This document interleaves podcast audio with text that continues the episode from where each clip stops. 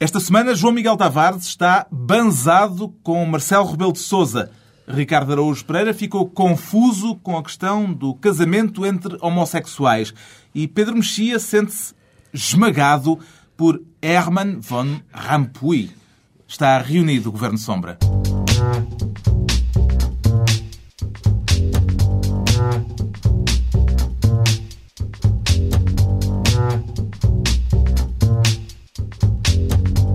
Viva, sejam bem-vindos. O caso Face Oculta e o programa de governo encontraram-se esta semana no mesmo debate parlamentar, num dos momentos quentes no hemiciclo de São Bento, e vamos debater ambos, o programa de governo e os tentáculos da Face Oculta, neste Governo Sombra, como sempre com Pedro Mexia, João Miguel Tavares e Ricardo Araújo Pereira. O Ricardo, desta vez, uma vez mais, fora do país, ao telefone. Hello, Ricardo. Como vai isso? Onde exatamente desta vez? Estou em Londres desta vez. Eu, para a semana, eu queria agora fazer, uma vez que estou mais ou menos de férias, queria fazer isto a partir de um ponto do globo diferente todas as semanas. Estive em Cabo Verde a semana passada, agora, Agora em Londres. Inglaterra é pelo menos uma viagem bem mais agradável do que ir, digamos, assim à sorte, a Braga, por exemplo. Sim, é, é, é, É bastante não, mais. não percebo o alcance dessa pergunta. Mas eh, para, para, a semana estarei noutro. Por exemplo, no Fogueteiro. Acho que gostava de fazer isto em direto do Fogueteiro. Bom, portanto, a partir de Londres, eh, o Ricardo Araújo Pereira está esta semana com intenções de ficar com o cargo de Ministro da Educação. Para quê, Ricardo, exatamente? É a propósito desta questão do- da saída dos crucifixos eh, das salas de aula. Hum, eu gostava de, gostava de verificar a saída. Eh, já aqui há algum tempo tinha falado nisso, agora pelos vistos concretizou-se. Isto são coisas que eu digo, é, é esta distância, não é? Não sei bem se, se é isto que, que acontece ou não. Mas, mas enfim, eh, tendo em conta o nosso sistema de ensino e, e o facto de, neste momento, quando eu, era, quando eu andava na escola, eh, os, era possível os professores expulsarem os alunos da- das aulas. Agora dizem que já não é possível, porque, enfim, o sistema mudou. Nem chumbalos, quanto mais. Exato, agora nem chumbá-los, quanto mais expulsá-los das aulas. Portanto, o facto de Jesus Cristo ser expulso de uma sala de aula é, é, por um, é um lado refrescante, não é? Este caso surge com uma deliberação do Tribunal Europeu dos Direitos Humanos, dando razão à queixa de uma mãe italiana inconformada com a presença de um crucifixo na sala de aula em que o filho estudava. Isto. eh, No caso Itália, não sei onde isto vai parar. Qualquer dia vão- não só vão proibir crucifixos em, em- em escolas públicas, como vão proibir eh, menores em, em sítios p- frequentados por membros do governo. Eh, eu acho que é todo o estilo de vida italiano que está a ser, eh, que está a ser atacado. Por, por um lado, uma relação com a religião e, por outro lado, uma, uma relação com o sexo. Acho que a Itália, sobretudo, deve estar em estado de choque. O Tribunal considerou que o crucifixo viola o princípio da liberdade religiosa. Eu, o que eu, a acho, liberdade religiosa não viola, mas na laicidade é óbvio que sim. não é? Eu também acho que sim, mas o, caso ainda por cima irrita de tal maneira tanta gente que eu fico absolutamente fascinado. A, a mim o que me parece é, se me perguntarem hoje em dia, vão construir uma escola nova, sei lá, olha, no fogueteiro, e faz sentido colocarem Uhum. os crucifixos nas paredes, como é evidente que não. Mas também haver de repente uma opção por remover do- todos, todos os vestígios e andar uma espécie de brigada anti-crucifixo a, a limpar todas as Em escolas do Portugal já interior, que encontraram algumas escolas do interior da Guarda, por exemplo. O que eu acho, é- o que eu acho é que há, há questões da, da e eu, apesar de ser católico, sou totalmente favorável à laicidade. Ah, acho, que, acho que a Igreja ah, não ganha nada em ser confundida com o Estado, pelo contrário. Ahm, mas entre, entre, entre os vários déficits de laicidade que o Estado, ou, ou- ou que Portugal tem, a questão da crucifixo é uma questão absolutamente menor. Eu, eu concordo, aliás, a minha formulação é muito semelhante à, à que o João Miguel agora, agora teve, que é ah, não, há, não faz sentido nenhum haver crucifixos nas novas escolas, nas, no- nas escolas que sempre o tiverem. Eventualmente, se houver um número de pessoas. Ou se houver alguém que se queixa, acho, acho, Mas quer que dizer, não- francamente acho, já, acho, acho a que há- ofender. acho- Não, não, acho francamente que há coisas mais, mais, mais graves na relação entre a Igreja e Estado em Portugal e essas sim mais lesivas do que, é- do que seria um Estado laico do que a questão do crucifixo. E muitas vezes puxa essa questão, nomeadamente dos feriados religiosos, e depois as pessoas dizem lá, os, os adeptos dos anticrucifixos dizem, ah, lá vem a demagogia. Mas não é demagogia nenhuma, porque raio que nós vivemos num país com... É feriado no dia da Imaculada Conceição. Além de 99% das pessoas não saber o que é que é a Imaculada Também é, Conceição. também é feriado no 5 de outubro. Não, mas a Imaculada- é que- Coisas que as pessoas Só para- só para não infor- acreditam e se calhar não Só para, aconteceram. só para informação dos nossos ouvintes, vale a pena. A Imaculada Conceição é um dogma do século XIX que diz, é que nem sequer diz, ao contrário, se calhar muita gente pensa que, que- que Maria era virgem. O que ela diz é que no momento da concepção foi concebida sem pecado. Portanto, os pais da Maria, quando tiveram no da o pecado original não, não esteve presente lá. Portanto, Carlos, nós posso, posso intervir? Claro. Isto está a ganhar Nosso- E é uma complexidade. Foi um, momento, teológica. foi um momento Caim da, da, Foi, do foi. programa. Está a ganhar uma complexidade teológica que se calhar merece uma Merece uma intervenção intervenção tua. de quem já leu a- o Antigo Testamento e o Caim. Sim, juntos, exatamente. Ah, ó ó, Carlos, é só para dizer que eu sou, sou ateu, mas nos feriados religiosos ninguém toca. Que brincadeira é essa? Crucifixos, sim senhor, é, tudo bem. Agora, feriados, eu acho até vantajoso para a Igreja que os crucifixos sejam, sejam retirados de lá. Não há nenhum miúdo que goste da escola. Estarem a associar Jesus Cristo a uma instituição da qual ninguém gosta. Acho que é, acho que é benéfico para a Igreja que ele seja removido. Deixa-me só dizer isto, é o Pedro Vieira no, no blog do Arrastão tinha um, um cartoon genial sobre isto que eu acho, acho mesmo muito bom, que era, estava um crucifixo e a, e a professora a apontar o, o crucifixo à direção da rua e o crucifixo a dizer, oh setora, o que é que eu fiz? O Ricardo Araújo Pereira fica, portanto, com a pasta da educação, mas continuamos mais ou menos no âmbito, no mesmo âmbito, porque o Pedro Mexia eh, candidata-se esta semana à criação de um novo ministério, quer ser ministro da boa vontade, depois da divulgação de uma parceria entre os Estados Unidos e o Qatar para a realização de um filme sobre a vida de Maomé. Mantemos-nos, portanto, nos temas religiosos. Mexia. antes de mais, queria saudar o Qatar, eh, como cinéfilo, queria saudar a, a chegada do Qatar à produção cinematográfica. A televisão já chegou à- em à- força à televisão há já bastante chegou tempo. Com, com, com a Al Jazeera. Mas hum, eh, estes, este, houve um fundo eh, do Qatar e um produtor eh, americano, curiosamente produziu o Matrix e o Senhor dos Anéis, hum, e que querem fazer um filme sobre o Maomé hum, para, enfim, para aproximar as religiões e dar uma verdadeira imagem do Islão. Hum, no fundo é uma ideia eh, inspirada, em, é em cinema uma ideia inspirada em Freitas do Amaral, que tinha sugerido um, um jogo de futebol. O mais engraçado daqui é que ah, há um pequeno problema, é que não se pode representar o Maomé. Ah, e, portanto, vai ser uma biografia de Maomé sem Maomé. Aliás, houve uma vida de Maomé em que Maomé justamente não aparecia, com o Anthony Quinn. E, não, não, exatamente, o Anthony Quinn é- não era o Maomé, mas o tio. E em vez de Maomé aparecia um som de órgão para sinalizar a presença do profeta.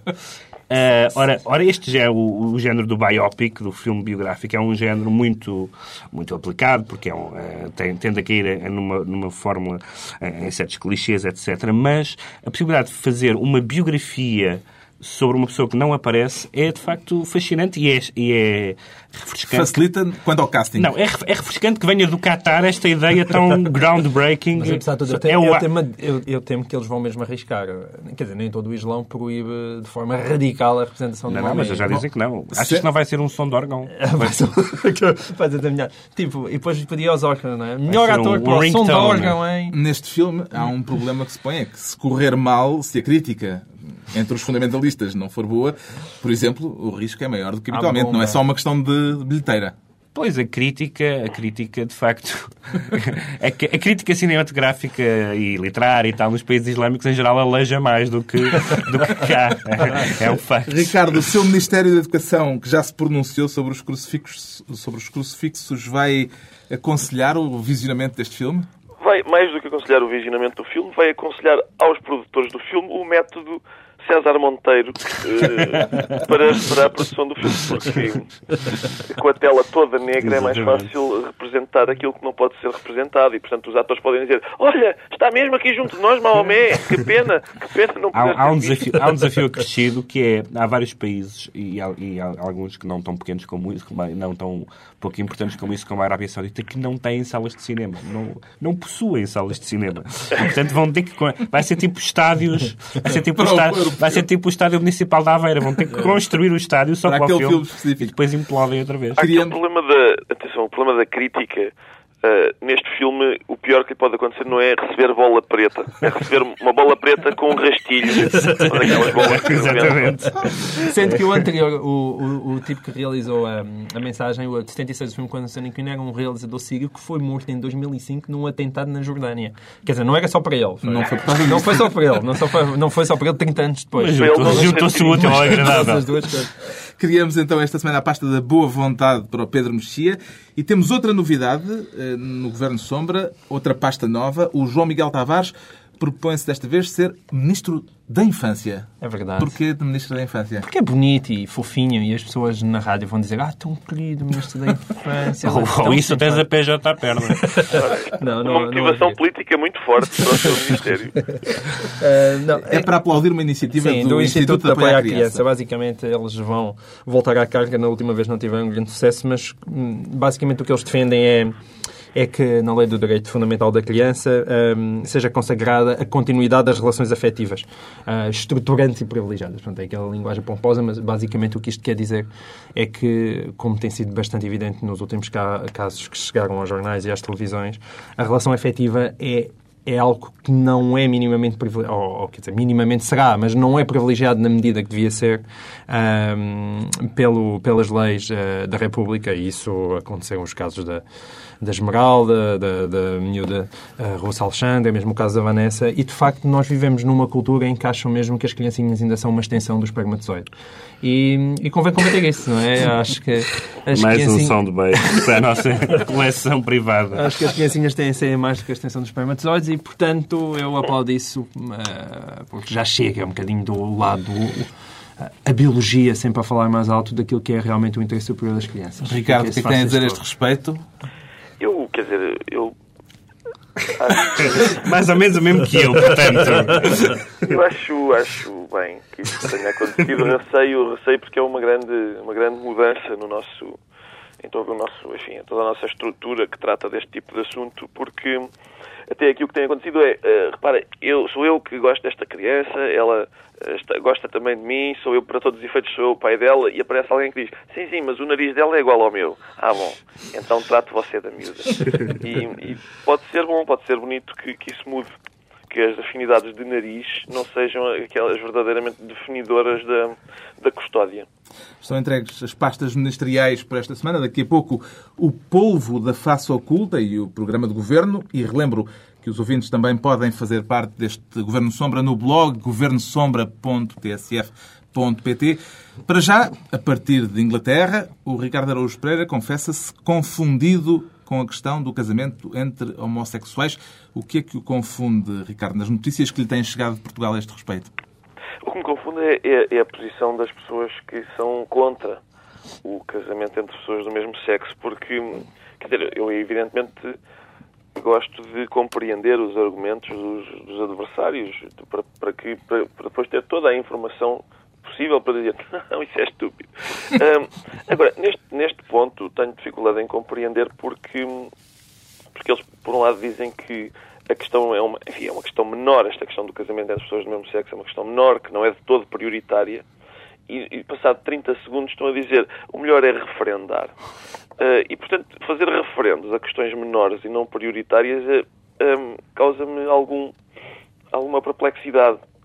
Se vamos referendar todas as questões menores e não prioritárias, temos, temos bastante trabalho pela frente. Mas eu acho que há uma, há uma discreta homenagem ao eleitorado português que, referendo após referendo, tem mostrado que os referendos não são prioritários. Ah, porque não vão lá. Ah, e, e, portanto, apesar de tudo, acaba por não ser contraditório, tendo em conta a taxa de abstenção nos, nos referendos que já Isso é verdade, sim. Uma, uma vez que é uma questão menor, vamos tratá-la de uma forma não vinculativa. é Exatamente, costume. exatamente. Tem bem que sobre esta matéria estejamos todos de acordo. A, a ideia do referendo é um completo absurdo. Quer dizer, Então nós estamos- espera, eu sou a favor. O PS apresentou-se às eleições com este compromisso explícito. Isso Exatamente. será-lhe uma E mesmo- legitimidade nesta matéria? Esse é o argumento número um. E dá- dá-lhe toda a legitimidade. Mas mesmo que não tivesse, quer dizer, é um absurdo. Agora vamos referendar o casamento. Uma coisa é o aborto, não é? Que realmente há ali um confronto de direitos fundamentais, sobre discussões filosóficas, sobre o que é o início da vida. Quer dizer, pá, não é propriamente a mesma coisa de saber o que é que é o- a sagrada instituição do matrimónio. Ó, Carlos, posso É um intervir? absurdo. Claro. É para dizer que eu, afinal, sou a favor do referendo ao casamento entre pessoas do mesmo sexo e mais, sou a favor que se referende caso a caso. O Vasco e o Miguel querem casar. Podem um ou não? grande- Um grande debate nacional e as pessoas vão às urnas saber se eles podem. A Fernanda e a Marta querem contrair matrimónio. Novamente. To- Domingo a domingo, pode no máximo cinco casamentos por referendo. Eu gosto muito das pessoas que pedem sempre em relação a todas as coisas um grande debate nacional. Ainda por cima, quando a gente sabe que um grande debate nacional é ir ao prós e contras. Ah, portanto, acaba por ser uma coisa um pouco frustrante. Sabe-se que a iniciativa de legislar sobre o casamento homossexual vai ser não da bancada parlamentar do PS, mas do próprio governo, segundo está anunciado. Isto tem leitura política, o facto de não ser uma iniciativa eh, do partido, mas eh, do Há, um, executivo. há, um, há uma- um verso do Pessoa em que ele diz que, que dá, do Álvaro de Campos, em que ele diz que, que, que dá dinheiro a um pedinte do bolso em que traz pouco dinheiro. Ahm, e no fundo, isto é a mesma coisa, é, é o que o. Estamos à espera agora da Não, não, descodificação. é, é- é a mesma coisa. eu- mas foi bonito. É a mesma coisa que, o- que, que este governo eh, poderá fazer em relação à, à esquerda, à esquerda a sério, não à, à do governo, ahm, que é dar-lhe que é dar-lhe uns trocos. E os trocos que o governo tem para dar são questões de costumes. E, evidentemente que o governo nunca dará à esquerda nada do bolso onde tem muito dinheiro. Ou seja, política, política externa. Vais ah, mesmo explicar a metáfora. não, é verdade. Não, é verdade. Mas, mas é, mas é isso. E, portanto, e- estas coisas não, não, não, não lhe custam muito. Ahm, e, e, portanto, enquanto houver temas ditos fraturantes, também são mais dois ou três. Já a, não é ser, verdade. a não ser que, que entremos depois por, por coisas um bocadinho mais eh, de ficção científica, já são mais três ou quatro. A despenalização das drogas, a eutanásia e pouco mais, não é? Depois, a partir daí... A adoção, a adoção. E a adoção. Pronto. Da Mas e depois? O que é que, que, que é que fraturas mais a partir daí? Ficas um bocadinho... O casamento dos padres, sei lá, qualquer coisa. dos padres. Eh, Não, sei. acho que temos que continuar a fraturar. Acho que é um que- desígnio nacional. Ah, e, portanto, é normal que o, que o Governo faça isso porque não, não tem custos. Mas, quer dizer, sobretudo, se está no programa e se o, e se o, programa for, ah, e se o Governo ganhou as eleições, se o PS ganhou as eleições, está legitimado para isso. Isso parece-me evidente. Está debatida a razão porque o Ricardo Araújo Pereira se sente confundido. Já o Pedro Mexia confessa-se esmagado com Herman Van Rompuy, um nome que ainda temos de aprender a pronunciar. Temos e, e- Vamos treinando. no nosso coração. Ah, pois, o que se passa é o seguinte, como sabem, tem havido, e eu volto sempre a este meu Posso querido- concluir que está solidário com Tony Blair? Não, não especialmente, mas eh, não, não, seria esse, não seria esse o ponto. O que eu acho interessante é, estamos aí num... num quer dizer, finalmente o, a República Checa eh, em, ratificou, ratificou o Tratado de Lisboa e, portanto, o Tratado de Lisboa vai para a frente. eh, e agora, neste momento, é preciso dar um grande impulso e ter um, um líder eh, europeu que seja realmente mobilizador, uma pessoa carismática, bem conhecida de todos, eh, e que traga um suplemento de alma eh, à, à construção Portanto, isto era europeia. para voltar a falar da União Europeia. E agora- e agora europeia, surge, parece- Toda a gente, ao ouvir este nome, pensou que seria um poeta obscuro que ia ser revelado. Provavelmente aqui. é. Eu gosto de haikus, eu, eu estive a ler. Pois, mas um isso, isso, isso, isso, haikus. no- isso na Bélgica já está legislado. Ah, o senhor Herman Van Rompuy, ah, que é, vai ser o, provavelmente, ah, ah, digamos, o, líder ah, da, Presidente o presidente da Europa, o presidente da União Europeia. O presidente da Europa. E perguntam, que, perguntam vocês que é Herman Van Rompuy. Ah, bom, é o primeiro-ministro belga, ah, o, o que, enfim, é, apesar de tudo, é, é simpático. Ah, mas, mas será que Herman Van Rompuy é a pessoa que, que a Europa precisa? É, de facto, o líder? Tendo em conta que nós, na, nas últimas décadas, a única pessoa que se aproximou de uma ideia de líder foi Jacques Delors, o resto tem sido... Uh, enfim, tem sido Durão Barroso ou pior. Um, uh, agora, de repente, uh, eliminam-se alguns candidatos que são polémicos, mas pelo menos têm alguma coisa em seu favor, como Tony Blair ou outros, ou mesmo, mesmo outros dos nomes que, que, que vieram falados, em favor de Herman Van Rompuy. Uh, O Pedro Mexia vai tentando que o nome entre no ouvido. vou, vou, é como... é- Já sabe dizer o nome deste senhor belga, Ricardo? Aliás, eu quando, quando vi que Pedro, já eu queria repudiar que, que neste programa se homenageia uma pessoa que, enfim, que, que não há que esconder, é belga. Ah, acho isto, acho isto um precedente muito mau. Mas este, este Ratatouille, o que aconteceu? Ele, eu, eu, há um mês, este senhor eh, propôs, como forma de, enfim, controlar o déficit, taxar fortemente a banca. E, portanto, eu, eu fico tão contente que, que, Pedro, que seja Pedro Mexia a trazer para o Governo Sombra um homem que tem este, esta obra, fico contente e ao mesmo tempo preocupado, porque é suposto ser eu a, a, a defender a esquerda, enfim, sem, sem ofensa para a esquerda.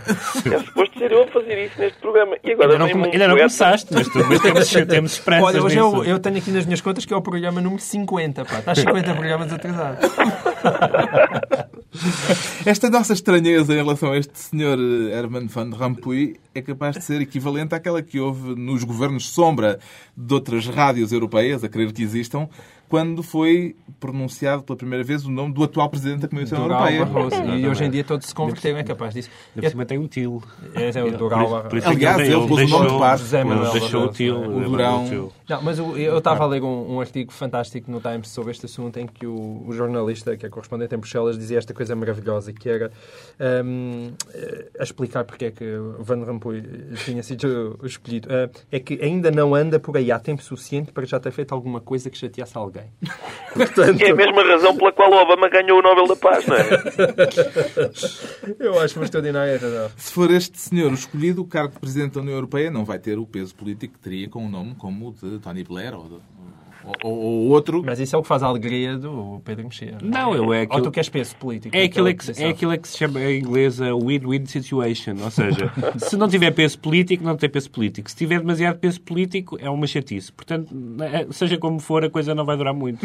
Está explicado porque é que o Pedro Mexia se sente esmagado por um nome belga. Se calhar para cumprirmos a nossa função didática vale a pena o Pedro Mexia repetir ainda uma vez Herman mais. Van Rompuy. Herman Van Rompuy. Mas não é só Depois Rompuy. disto, Depende da parte da Bélgica em que dizes. depois disto, regressamos à política nacional e é a vez do João Miguel Tavares se declarar banzado com Marcelo Rebelo de Sousa. Vamos ver se será por causa desta declaração. Olha, eh, se a minha avó tivesse rodas, seria o quê? Um autocarro e tal. Foi isto que o deixou banzado.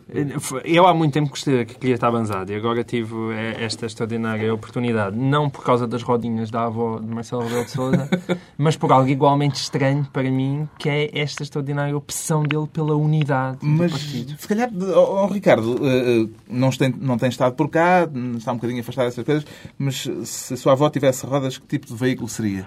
Eu, agradeço que me faça essa pergunta, Carlos. Muito obrigado. Eu, eu devo dizer, no entanto, que é possível que se a minha avó tivesse rodas, fosse apenas uma velhota com rodas. Porque a minha avó, ao contrário do que pelos vistos se pensa, não era um transformer.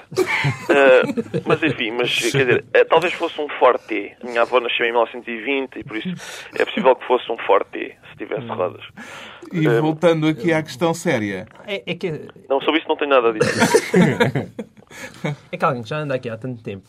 Esta opção pela unidade realmente alguma vez existiu algum partido, a não ser antes dele eh, chegar ao poder?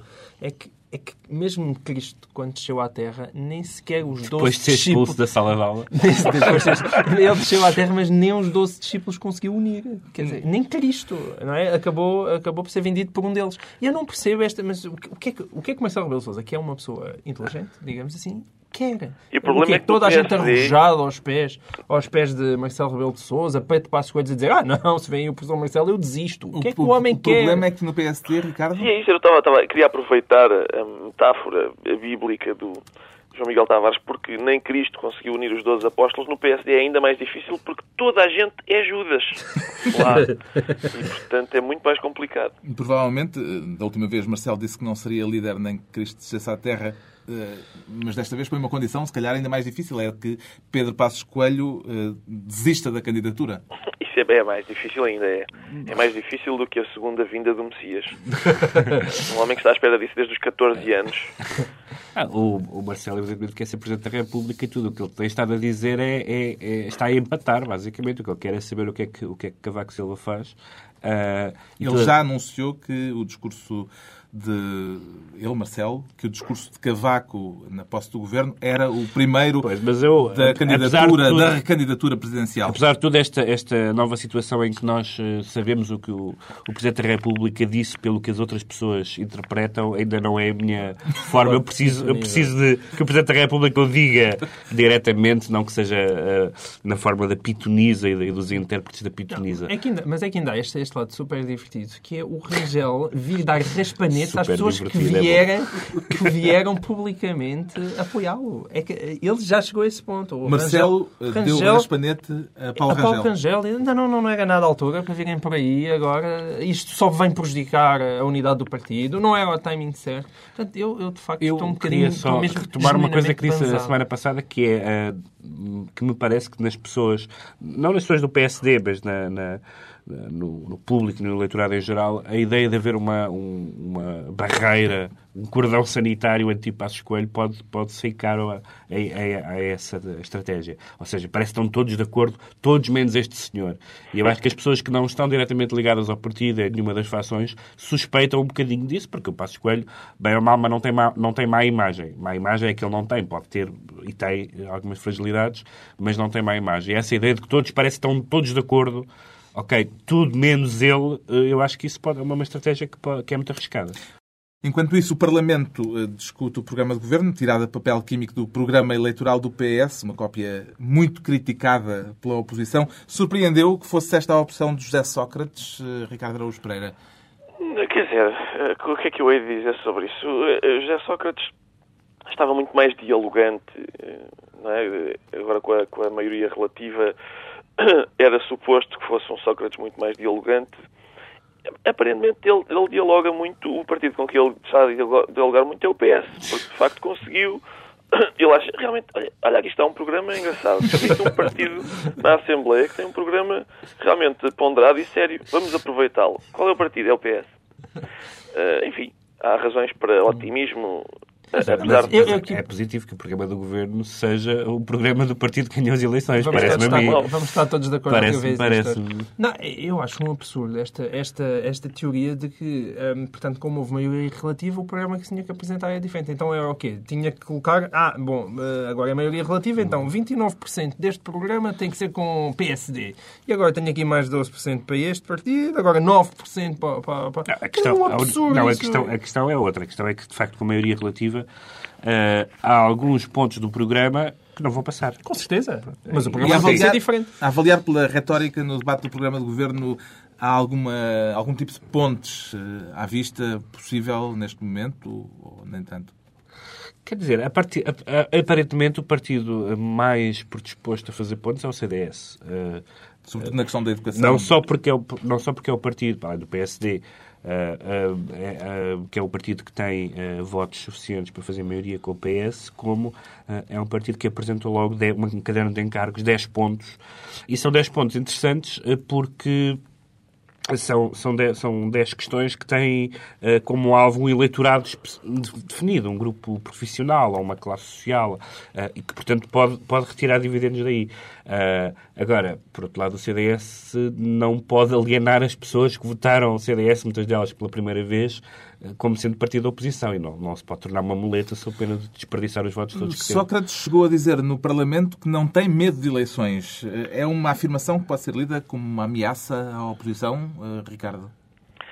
É, um- é, é um bocadinho, até porque ele nas eleições, eh, pelo menos nas legislativas, costuma sair-se bem. Eu lembro-me da altura em que ele queria resolver o caso Freeport numa dessas eleições. Uma altura em que ele disse que, que devia ser haver, haver uma espécie de julgamento popular e o resultado das eleições ditaria então qual era o resultado desse processo judicial. E, portanto, ele costuma estar à vontade nas, nas eleições, menos à vontade nos tribunais, eh, mais nas urnas. Estamos só à espera da marcação da data para uma crise política que será mais tarde ou mais cedo Está marcada, está marcada, não é? Está marcada? Está Ah, marcada. Daqui a dois anos, Temos não é? dois anos dizem. por causa daqueles prazos da da não dissolução e das O que, o que deu a impressão é que Sócrates está desertinho que isso aconteça, não é? Eu acho que para ele, quanto mais cedo, melhor. Traria daí certamente vantagens. Um dos momentos mais aguardados, ou agu- aguardados com maior curiosidade neste primeiro debate depois das eleições, era o do regresso de Pacheco Pereira ao Parlamento. E Pacheco Pereira aproveitou o debate do programa do Governo para lançar a discussão- para a discussão o outro tema da semana, o caso Face Oculta. Este parece-lhe um tema que pode causar incómodos ao Governo ou para já as águas ainda estão claramente separadas, João Miguel Tavares?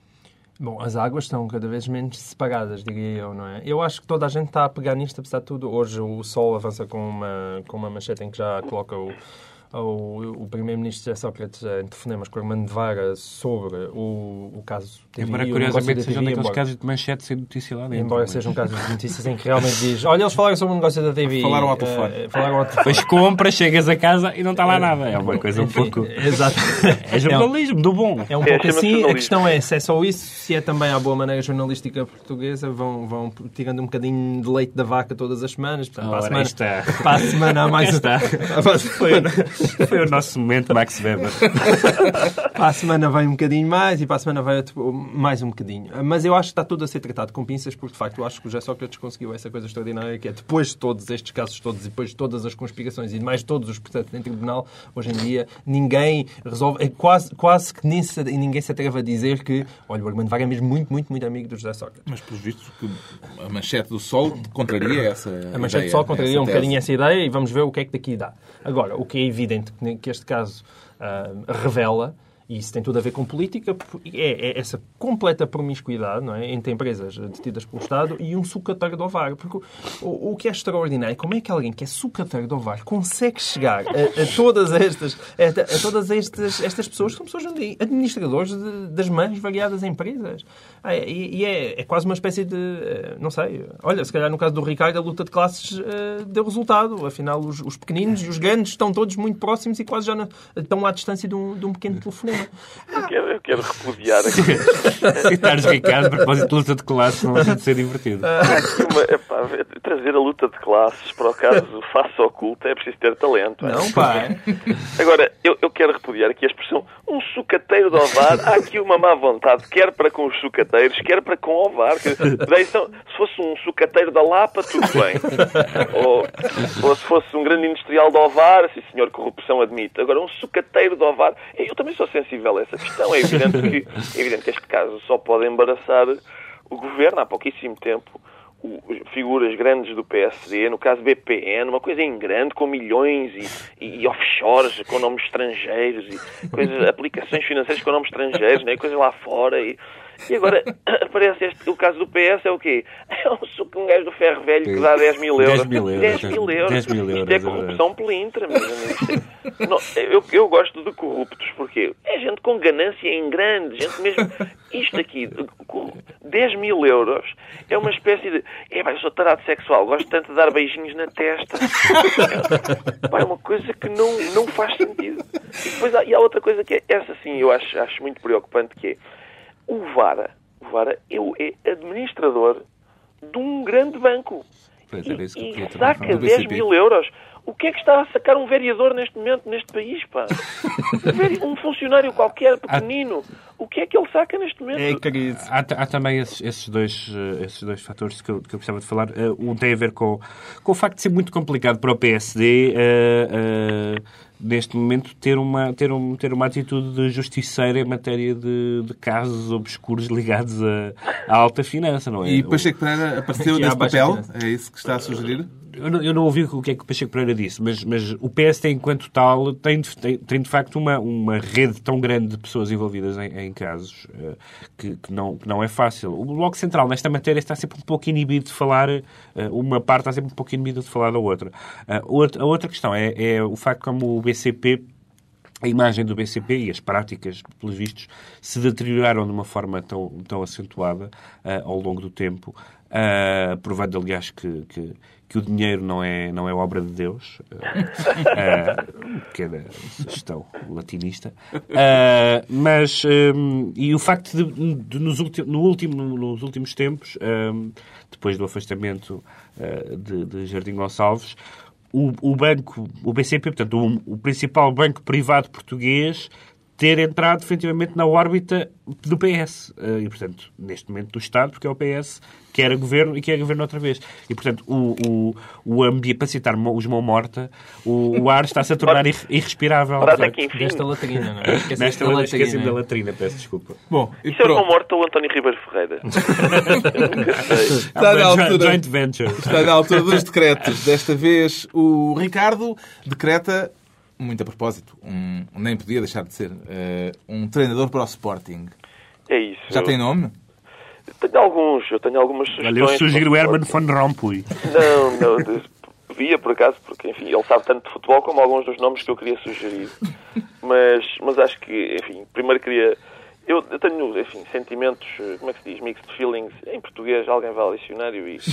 Uh, sobre esta questão porque eu gosto do Paulo mistos, Bento. como as tostas. Eu gosto mesmo do Paulo Bento e é isso, é isso mesmo. Vai ao forno e os sentimentos tostam um bocadinho. Uh, tenho sentimentos mistos em relação a esta questão, porque o Paulo Bento, eu gostava do Paulo Bento. Tenho dúvidas que alguém faça melhor, apesar daquilo não estar bem, evidentemente, que alguém consiga fazer melhor do que ele no Sporting. E, portanto, por um lado é, é, é sempre bom quando há confusão não é? no rival, Uh, mas, enfim, acho que o Sporting precisa de um, de um treinador, de facto. A, a, luta pela manutenção exige que, que ele encontre rapidamente um treinador. E eu sugeria, então, alguns nomes como Arthur Jorge. Gostava de lhes propor Arthur Jorge. Paulo Autuori. Gostei também. Kik Flores. Yu Painicas. E... Sei lá...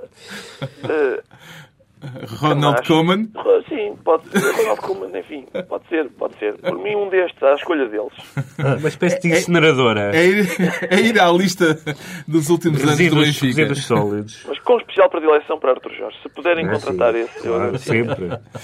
O João Miguel Tavares quer tornar-nos a todos angolanos. Isto depois de ter visto como vai ser o novo passaporte da República Popular de Angola. Gostou assim novo tanto? bilhete de identidade, Ah, é acho. bilhete de identidade, não- não- sim, porque eu vi uma imagenzinha que era absolutamente deliciosa, que era Agostinho Neto e José Eduardo Santos, portanto, na mesma... Por acaso, acho que era Agostinho Neto, Não viu primeiro porque plano. disse- Ah, havia ali um lado de modéstia. Ok, José Eduardo Santos, mas no primeiro plano Mas, há, mas aquilo há uma, há uma versão. Isso é a versão para eu- homens. Na versão para mulheres é o Água Lusa. Eu acho extraordinário. Nós, nós às vezes dizemos ah, Angola aquilo está melhor, está a dar uns passos no caminho da democracia. Qual- Qualquer dia outra vez eleições. Então, já num ato de grande lá, generosidade e de modéstia, diz: ah, então toma lá, agora tira o bilhete de identidade, ficas com a minha carinha no bolso. É bonito. Finalmente, o Pedro Mexia traz um decreto a que creio que todos nos associamos neste Governo Sombra. Decreta que se continue a ouvir a voz de um homem da rádio que desapareceu no domingo e que marcou muita gente, entre os quais todos nós, António Sérgio. Sim, a minha relação com a rádio e com a música enfim, pop, pop rock, eh, tem muito a ver com, com António Sérgio, que eu, que eu comecei a ouvir, já ouvi antes, mas comecei a ouvir com mais frequência na altura da faculdade, em que ficava a noite dentro, supostamente, a estudar os contratos em especial, mas eh, na prática a, a ouvir António Sérgio e, é, e, é, e que nos últimos anos, eh, a essa altura, chegou até a ser afastado como uma espécie de, de produto de modé e porque nunca, porque nunca eh, aceitou esta coisa absolutamente eh, horrorosa da, da playlist, da, da, uma espécie de gira discos obrigatória que toda a gente tem que ouvir o mesmo. Ah, e foi, o- foi, acho que foi o, posso usar o plural, foi o nosso grande professor de música, ah, de música popular da- das últimas décadas e eu por isso gostava de, ah, de, o, de o lembrar e o relembrar e trazendo aqui um disco. um Ouvindo dos- a música que um ele- dos que um dos que, que eu descobri com ele, que é um disco dos, dos Sound, da Sound, I Can't Escape Myself. Voltamos a encontrar-nos dois, oito dias, à mesma hora, para mais uma reunião do Governo Sombra. Pedro Mexia, João Miguel Tavares e Ricardo Araújo Pereira. Ficamos com a memória de António Sérgio. So many feelings pent up in here.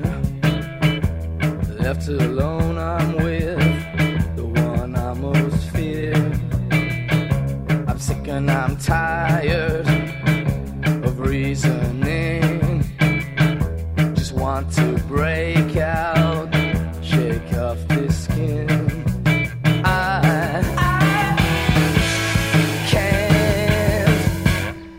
myself.